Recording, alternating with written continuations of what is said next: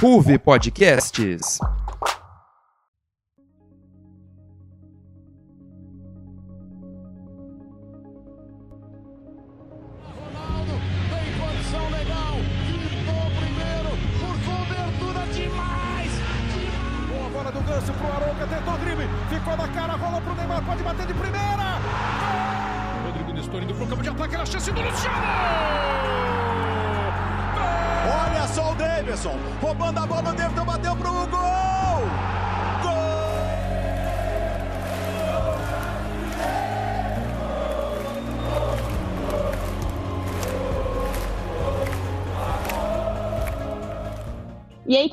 Seja bem-vindo a mais uma arquibancada, programa futebolístico que anima os dias dos ouvintes da Ruve Podcast. A temporada está chegando ao fim, muitos times estão se consagrando campeões e hoje a gente vai falar sobre os confrontos da 35ª rodada do Brasileirão, as disputas para a vaga da Libertadores, o Palmeiras campeão e a final da Libertadores e da Copa do Brasil. Então bora lá! Para quem não me conhece, meu nome é Maria Eduarda Fonseca e hoje sou eu que estou no comando da arquibancada e com um time que eu vou contar para vocês. Eu estou muito bem acompanhada hoje.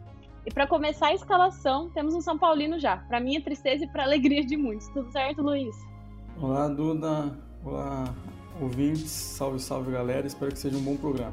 Além dele, para ser a nossa outra voz feminina, seja bem-vinda, Aline. Oi, Duda, meninos e ouvintes. Muito feliz de estar aqui de novo, ainda mais agora com a Duda apresentando e representando muita gente.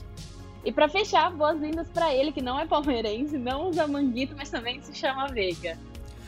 Oi Aline, oi Luiz, oi Duda, parabéns pela estreia no programa.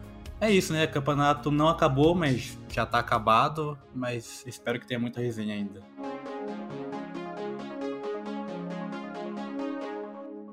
Então, com o time já escalado, vamos aos destaques do programa hoje com a Aline. Bora lá então, Duda e companhia. Tá na pauta. Flamengo campeão da Libertadores e da Copa do Brasil. Confronto direto entre São Paulo e Atlético Mineiro na disputa por uma vaga na Libertadores. E por último, e menos importante, Palmeiras campeão do Brasileirão. Não gostei disso, mas tudo bem, vou deixar passar. Muito obrigada, Aline. E antes de começar esse debate, lembramos que você, ouvinte, também participa do nosso podcast. Nós queremos suas opiniões, palpites, sugestões, então deixe então não deixe de seguir a Ruby Podcast em todas as redes sociais. Nós estamos no Instagram, no Facebook, no TikTok, no Twitter e muito mais. É só você digitar Ruby Podcast na lupinha que você acha a gente rapidinho. E por lá você confere vídeos, lives, enquetes e outros conteúdos sobre tudo o que acontece no mundo esportivo. Além disso, siga nossos programas na sua plataforma de áudio favorita. Com o time escalado, jogadores em suas posições, apita o árbitro e rola a bola. Então, bora lá, gente. Vamos começar o programa de hoje falando sobre o assunto mais antigo, que é a Copa do Brasil. O último arquibancada foi falado sobre o jogo de ida.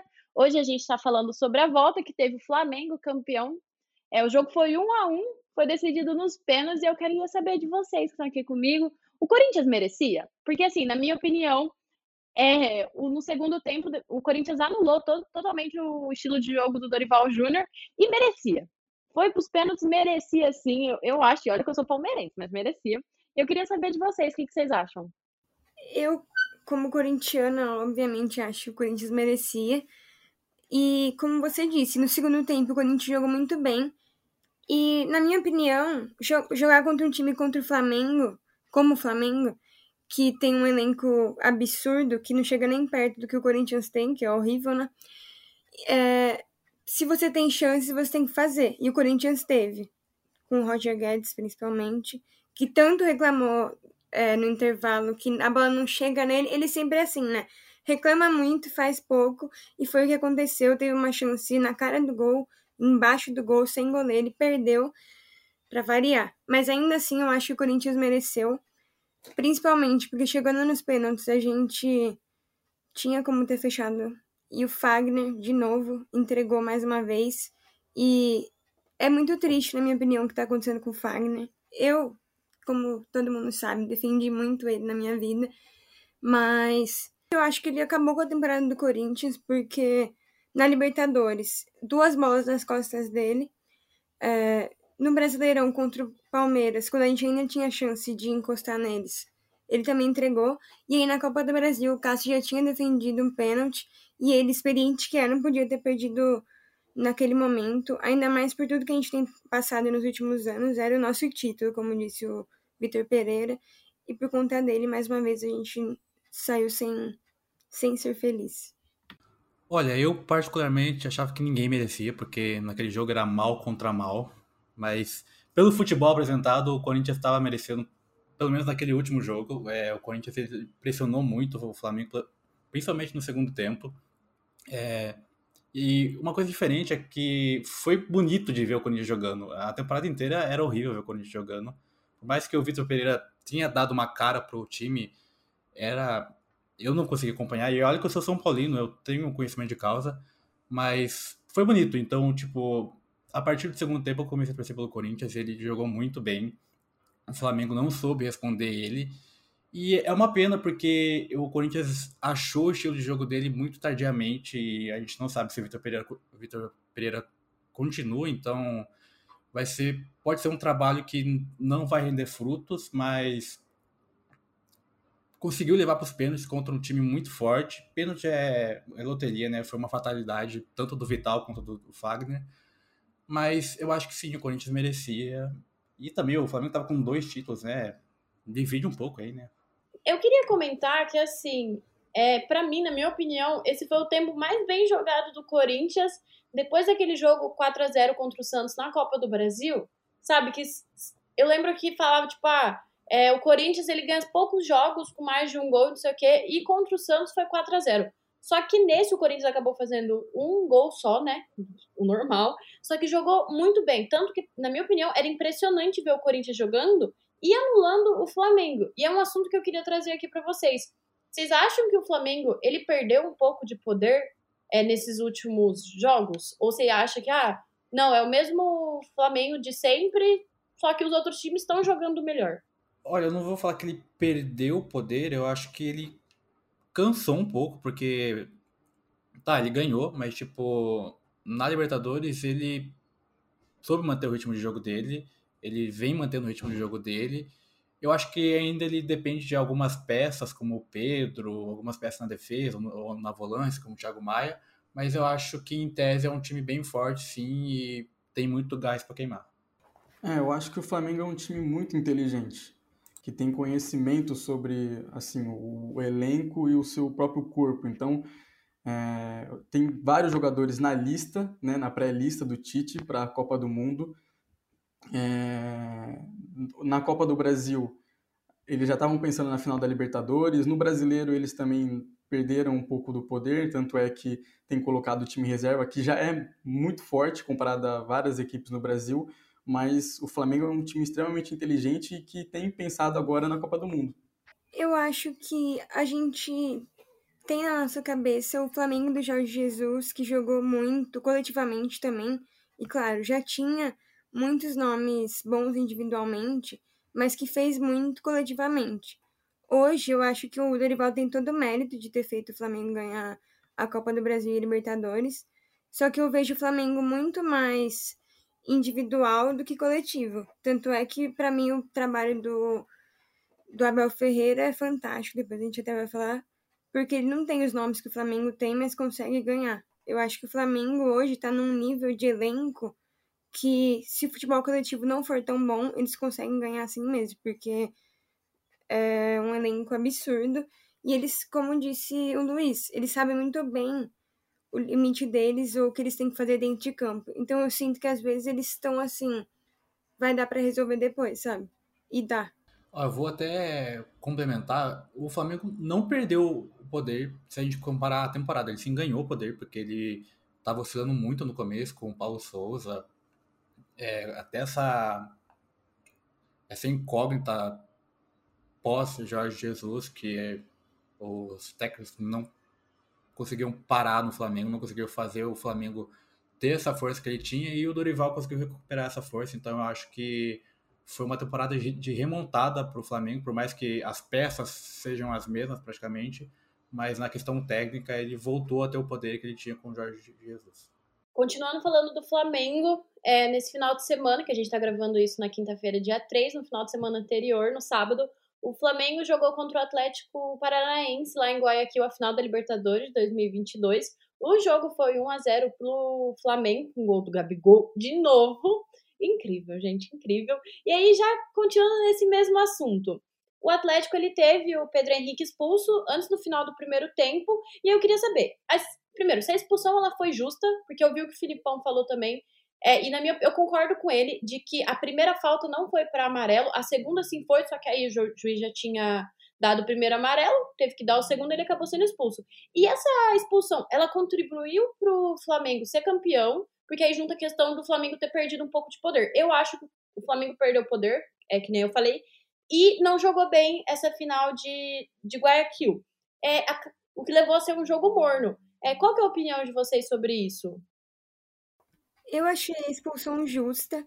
É, o que é raro no jogo do Flamengo, né? Porque a gente viu nas últimas nas últimas decisões que o Flamengo jogou, como foi beneficiado contra o próprio Corinthians, é, tanto na Libertadores como é, na Copa do Brasil. Mas nesse caso eu achei justa e muita falta de experiência até do.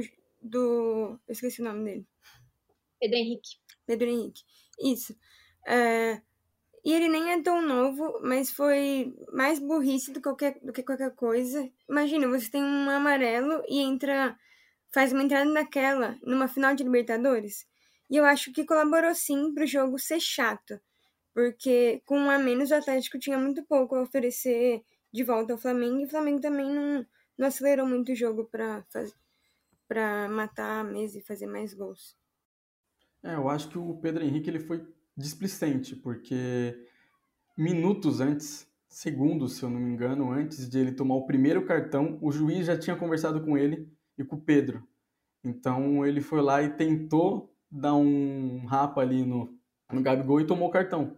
E aí depois o lance do cartão, né, que ele foi expulso, foi assim, displicência total, porque o Ayrton Lucas estava na linha de fundo. Era só cercar o cara, não precisava chegar dando um carrinho. Então foi ridículo a, a, assim, o jogo do Pedro Henrique.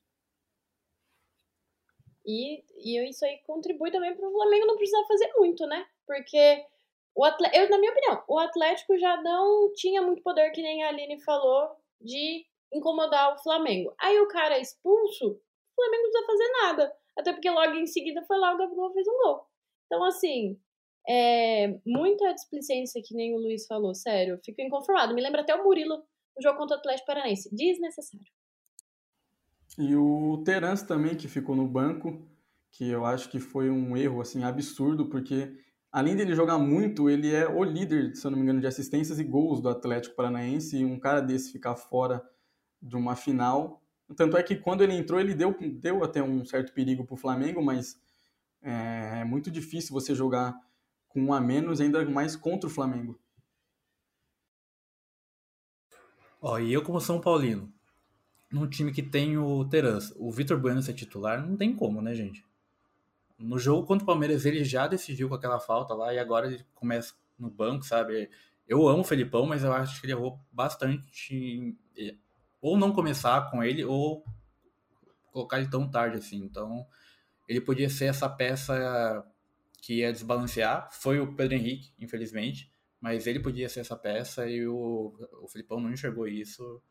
Então, foi, foi um erro do Pedro Henrique, claro que deixou esse jogo bem feio, mas também teve um erro da parte técnica, porque é, o Atlético, por mais que a gente não conheça muito bem as peças, ele tem peças que podem desbalancear um jogo, então eles deviam colocar essa, essas peças para jogo. O Vitor Roque, por exemplo, o menino tem 17 anos, ele, ele entrou como titular, né? Só que ele não fez nada, assim, sabe? Ele não. Quando você coloca uma, um menino da base, você espera que ele é, atrapalhe todo o jogo ali. Não do próprio time, mas do outro time, né? Ele deixa todos os jogadores confusos. E não foi isso que aconteceu contra o Flamengo. O Flamengo aceitou que ele estava lá, conseguiu anular ele e pronto, assim, não teve muita dificuldade, não. E eu acreditava que o Atlético Paranaense ia ganhar. Mesmo sabendo que tem um elenco inferior, eu queria tanto, tanto. No fim, o Atlético Paranaense fez o suficiente por nós brasileiros e eliminou o Palmeiras, que era mais importante. Eu devia ter mudado pro assunto antes dela falar, gente. Então vou fazer isso agora antes que ela venha ofender meu time de novo. Mas eu vou continuar falando de Libertadores, só que é de 2023 e envolveu um pouco o Brasileirão. O São Paulo e o Galo jogaram na terça-feira. O jogo foi 2 a 2 O Galo começou abrindo o placar, o São Paulo foi lá e virou. E o Galo foi lá e empatou de novo. Né? Assumo que eu não assisti como deveria esse jogo, então eu vou passar para o Luiz para ele falar para vocês um pouquinho uma análise assim de como foi a partida para depois a gente entrar mais na discussão que é sobre as vagas da Libertadores, que foi um confronto direto para ver quem ficaria com principalmente com a vaga direta, né? Que a pré-Libertadores tem duas vagas ali, eles têm grandes chances, mas vou passar para o Luiz agora para ele fazer uma análise para gente. É, o jogo foi assim interessante de se assistir porque as duas equipes ali buscando uma vaga, inclusive para fase de grupos, né? Que o São Paulo, inclusive, nem estava assim, disputando tanto, nem, nem deu tanta importância. E foi um jogo que o São Paulo começou bem, é, criou muitas chances, e é aquela coisa, quem não faz, toma. Então, no primeiro lance do Galo, o Galo conseguiu um pênalti, fez o gol, e aí depois o São Paulo continuou controlando o jogo, porque já estava assim, é, desde o começo e conseguiu a virada no Caleri, que para mim é o melhor jogador da temporada, apesar dos gols perdidos na Sul-Americana, que ainda dói. vou ter que Mas dar risada, o... gente. Foi muito legal, viu? Vocês têm que ver a cara do Veiga aqui nessa gravação. Só me humilham, me maltratam aqui. Não, mas para mim o Caleri é o melhor jogador da temporada e isso mostra e esse jogo mostra isso, né? Que ele fez o gol de empate, fez o gol da virada, um jogador super importante e, na minha visão, que estava ali dentro do estádio, é, a torcida acreditava que seria uma, assim, um passeio em cima do Galo, que inclusive eu já estava até, já tava até preparando assim um meme, né? Porque os caras furaram o bloqueio, quiseram vir para São Paulo assistir o jogo, já estava imaginando um 5 a 1 botando tudo triste mas no segundo tempo São Paulo simplesmente entregou a bola para o Galo e deixou que eles fizessem o que, queriam e conseguiram o gol de empate e o São Paulo que já não tem força no banco para mudar um jogo aconteceu isso um empate que é muito ruim para o São Paulo muito ruim mesmo porque vai para uma pré-libertadores se conseguir e a perspectiva que eu tenho é que não vai ser boa o, o ano que vem sobre isso que eu queria falar com vocês. É, principalmente desses dois times, mas tem outros que estão na busca também pela Libertadores. É um prêmio de consolação para a torcida? Pela parte do São Paulo, de ter a possibilidade de uma vaga direta, e acabou perdendo a final contra o Independente Del Valle. E o Galo, que ele era o atual campeão brasileiro até ontem, era também o atual campeão da Copa do Brasil, mas aí o Flamengo já ganhou. É, vinha com muita esperança para essa próxima temporada, né? Só que tá decepcionante de ver. O Galo não tá jogando bem. O São Paulo chegou na final, mas eu também não acho que jogou bem, não. Então eu queria saber, tipo, se tá sendo um prêmio de consolação pra torcida ou não tá fazendo mais que obrigação. Se o, a vaga vai aliviar um pouco esse sentimento de, tipo, ah, perdemos. Ou pro Galo de, tipo, ah, a gente nem jogou bem, mas conseguiu. Não tá precisando de muito, não. Olha, pra torcida não é um prêmio de consolação, porque a gente já tá sofrendo muito. Tipo, para ser um prêmio de consolação, devia ser um mundial, alguma coisa assim. Mas pro elenco, com certeza é. Até pro Rogério, porque o Rogério chegou bem contestado, mas a gente tem que lembrar que chegou em final de Paulista, chegou em, em rodada bem adiantada da Copa do Brasil, chegou na final da Sula. Perdeu, perdeu, mas chegou. E agora tá buscando uma vaga na Liberta. Eu, particularmente, sonhava em Sula de novo pro ano que vem, mas só pensar numa pré-Libertadores já é coisa pra caralho, então. Pro elenco é, mas pra torcida não. E pro Galo, definitivamente não, até pelo retrospecto dele. É, pela volta do Cuca também, então se esperava muito do Galo, porque ele conseguiu manter as peças dele. Teve a, o azar de perder o Arana, claro que é uma peça fundamental, mas manteve Hulk, manteve Zarate, manteve Nath Fernandes. Então, eu acho que botando lado a lado, é bem, é bem pior pro Galo do que pro São Paulo. Uma dúvida que eu tô aqui para vocês, São Paulinos. É, vocês preferem ter a opção de ir para a Sul-Americana de novo como um dos cogitados ao título ou ir para Libertadores, na pré-Libertadores também, sendo um time que não está cogitado assim, tendo a possibilidade de perder, não fazer tanto sucesso ou, e como eu falei, para a Sul-Americana como o favorito. Qual que vocês preferem? Fazer história, entre aspas, mas não ganhar uma Libertadores ou ganhar a Sula?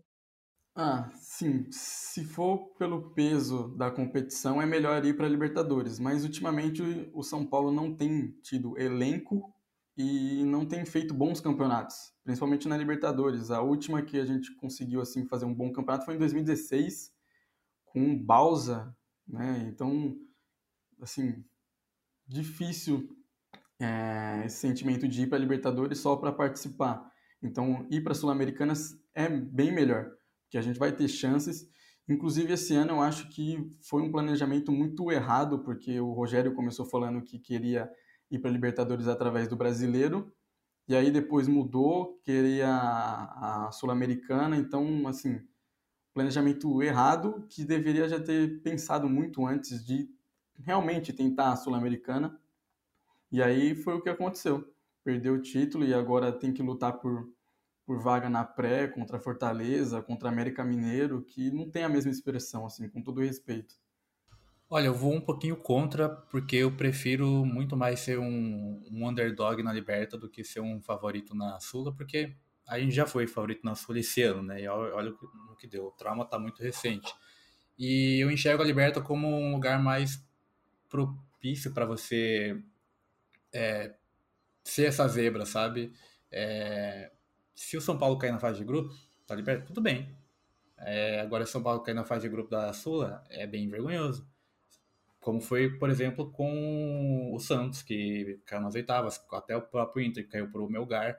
Então, eu acho que, pelo momento que o São Paulo se encontra, é bem mais favorável ele é, tentar fazer história numa, numa liberta do que ter esse compromisso de fazer história numa Sula.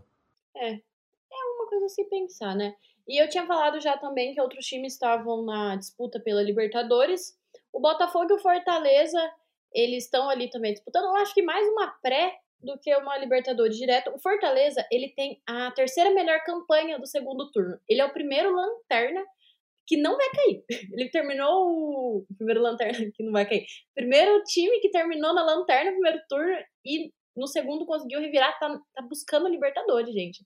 É muita coisa, só que aí ele acabou apanhando um pouco do Palmeiras, 4 a 0 e o Botafogo também, que precisava ganhar, não ganhou. Perdeu para o Cuiabá, então o único ali, que os dois, na verdade, os dois únicos que tinham que ganhar e ganharam era o América, que ganhou do Inter e acabou dando o título pro Palmeiras, é isso que a gente vai falar no segundo turno, no, no segundo bloco, desculpa. E o Atlético Paranaense, que passou o trator em cima do, do Goiás. Então é assim que a gente termina esse nosso primeiro bloco. Então bora lá pro segundo. Nossa, não acredito que o Central Park lançou um episódio da minha série nova favorita. Central Park? Mas Friends é da minha época.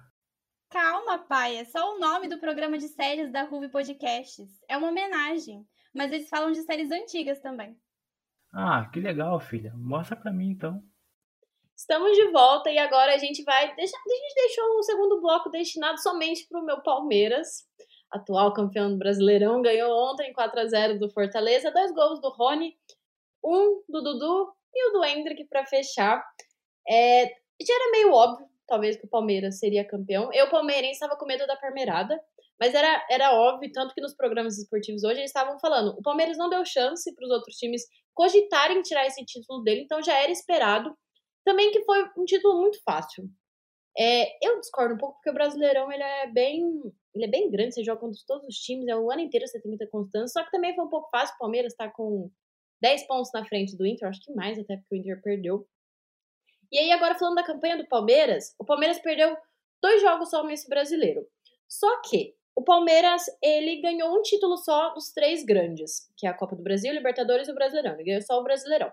E aí que eu queria que vocês me respondessem é que nem a Aline já falou, vocês preferem ter um elenco bom ou um time bom? Porque, por exemplo, vou falar aqui, o, o Flamengo, para mim, ele tem um elenco bom, que nem a Aline falou. Peças fundamentais que elas conseguem resolver se na hora você precisar, ah, preciso fazer um gol, Gabigol vai fazer um gol pra você. Só que o Palmeiras, na minha opinião, ele tem um time bom.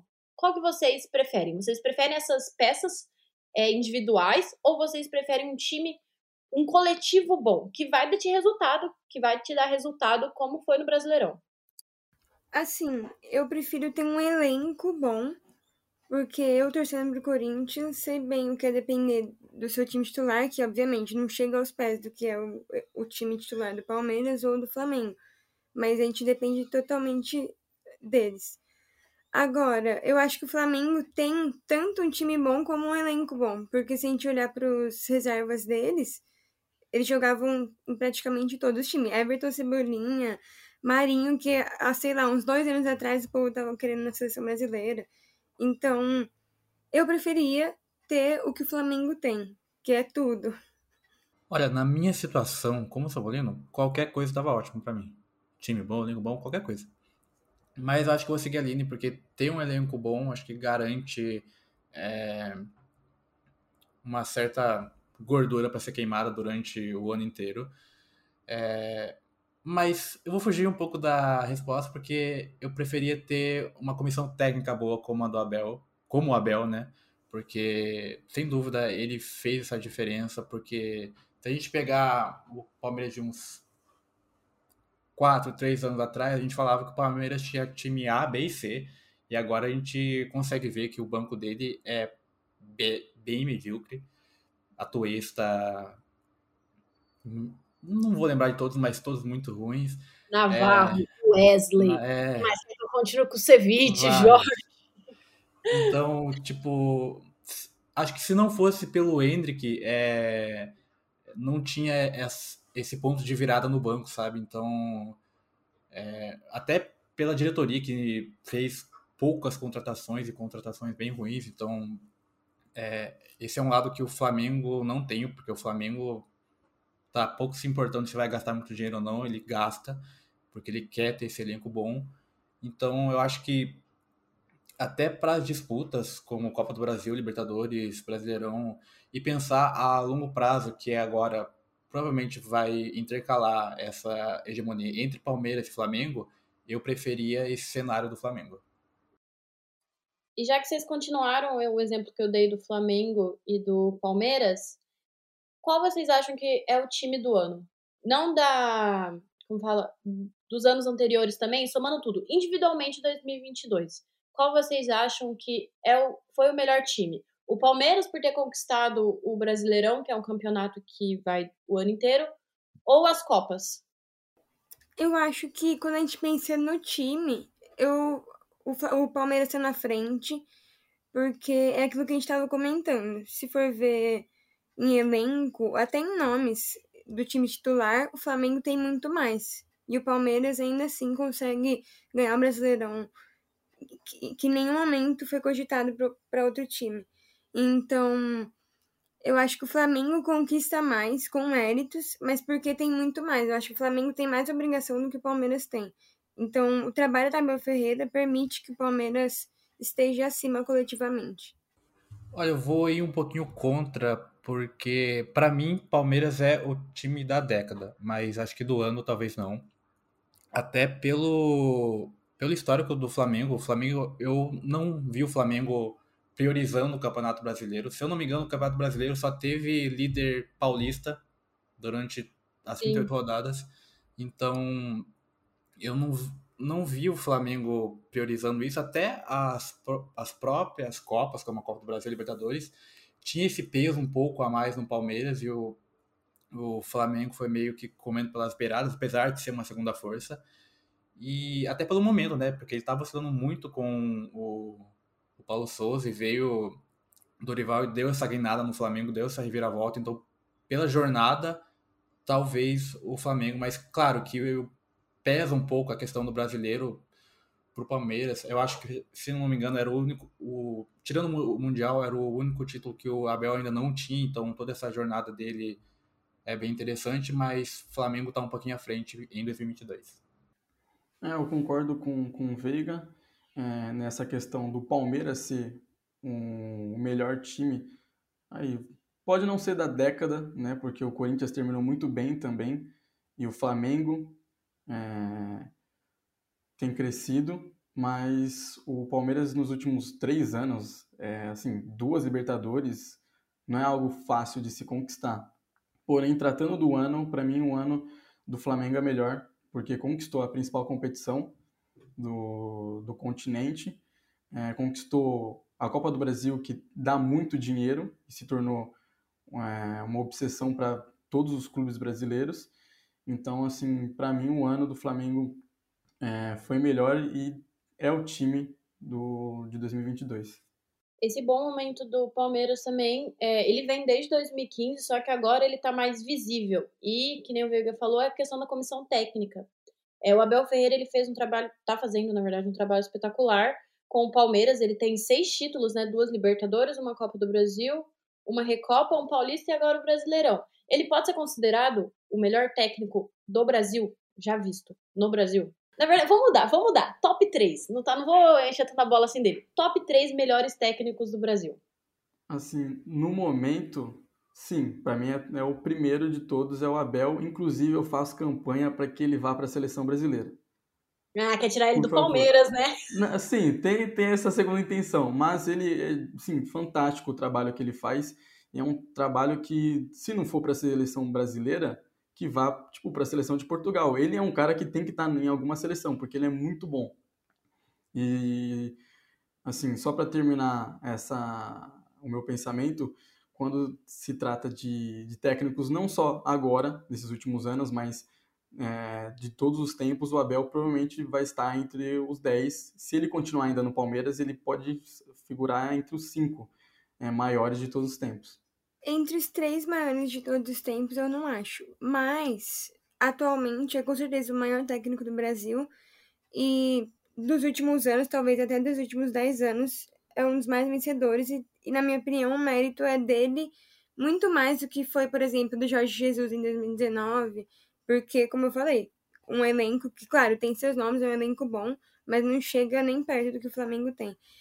Então, é muito mais mérito dele do que dos técnicos que ganharam as coisas do Flamengo. E concordo com o Luiz, tipo, alguém, pelo amor de Deus, tira esse homem daqui. Sério, eu faria o sacrifício de ter ele na seleção brasileira, não me importo. Vá para onde ele quiser, só sai, pelo amor de Deus.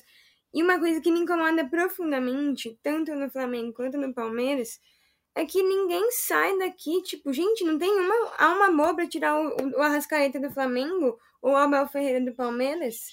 Aí quando é o Corinthians aparece um bagre qualquer jogando uma bolinha e vem alguém querer comprar, né?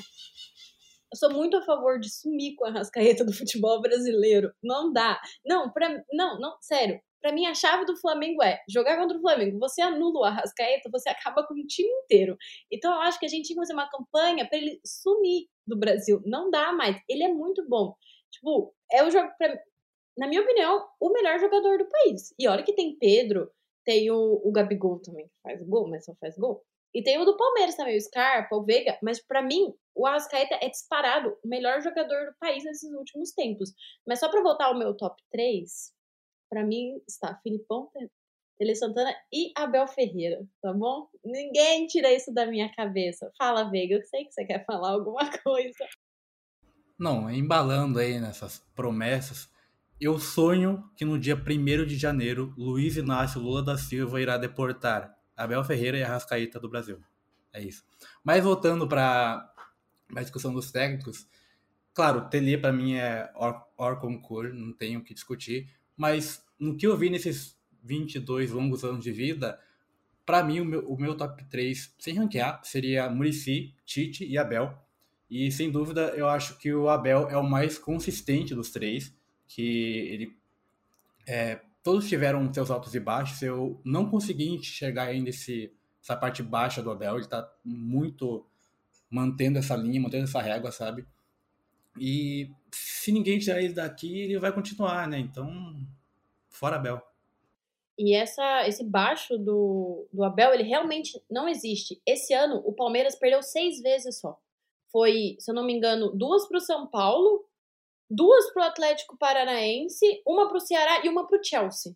Então, assim, o Chelsea vou falar sobre tópico sensível para apresentadora, tópico sensível. Mas, tipo assim, o Chelsea a gente até exclui, mas são cinco times só que o Palmeiras perdeu nesse ano. É, mu é muita constância para um campeonato que, tipo assim, você tá tendo três competições ao mesmo tempo, você vem de um Paulistão que é muito bem disputado, né? Então, o Abel, gente, ele é muito gênio, não dá. E vale lembrar que o Abel reclamava muito de calendário e parece que agora se adaptou. Pior pra gente, né? Porque se adaptou, agora vai nadar de braçada sempre. É, vamos mudar um pouquinho de assunto, voltar a falar do, do Palmeiras. Eu falei da campanha, né, que tem muito dedo do Abel, mas é todo todo título ele tem um jogador de destaque. E no brasileiro talvez seja um pouco difícil a gente afirmar isso com muita certeza, porque ele vem desde de abril, né? É, vários jogos, enfim. Só que eu queria saber de vocês. O Palmeiras, ainda assim, a gente tem falado bastante da questão do coletivo, do time bom, do, do conjunto. Tem um jogador de destaque? Alguém que se pegou e olha, fala, não, o Palmeiras foi campeão por conta disso. Na minha opinião, é o Scarpa. É, eu concordo também que foi o Scarpa. É... Assim, é difícil de falar, de definir um, porque são muitos bons jogadores e todos tiveram seu destaque. Né? O Dudu, para mim, jogou muito também. É, tem o Veiga, agora está machucado, mas quando estava em campo estava muito bem também. O Gomes, é, é difícil definir alguém, mas se for para assim, escolher um, tem que ser o Scarpa, ainda mais que é, acredito que ele está indo embora, né? Então tem essa questão, vamos dar esse prêmio aí para ele que, que merece muito. Olha, eu não sou o palmeirense mais aficionado, graças a Deus, né? Igual certos apresentadores aqui. Mas eu acho que tem que dar o devido destaque pro Hendrick, por mais que ele tenha começado muito no final. Tipo, ele é um, um ponto de virada tanto do time quanto da torcida. Eu vejo que a torcida queria muito ele e o Abel não colocava. E nessa fase final, acho que ele foi primordial. E pelo que eu lembro, assim, sempre quando o Palmeiras ganhava alguma coisa, tinha alguma joia mais nova assim que se destacava, por exemplo, o Gabriel Jesus.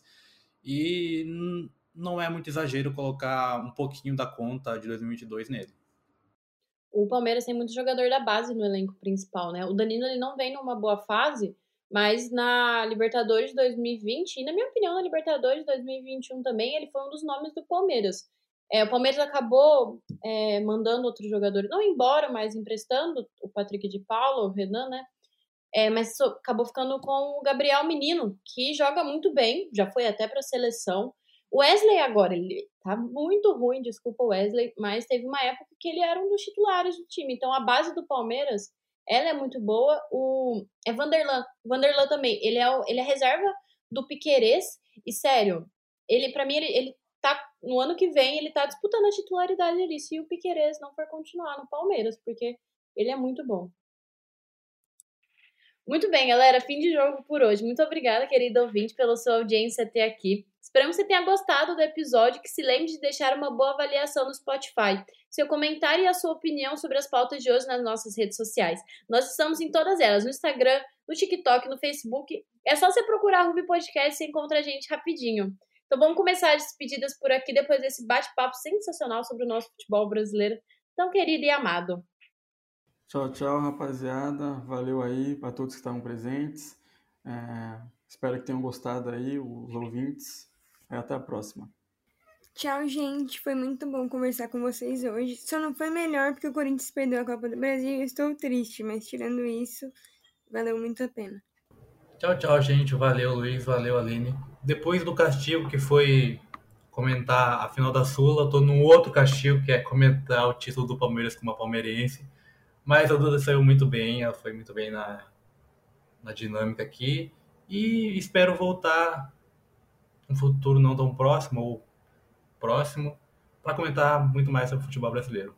Agora eu queria agradecer para todo mundo que escutou até aqui, para todo para vocês que estão aqui comigo gravando esse episódio. Foi meu primeiro episódio apresentando, espero que vocês tenham gostado.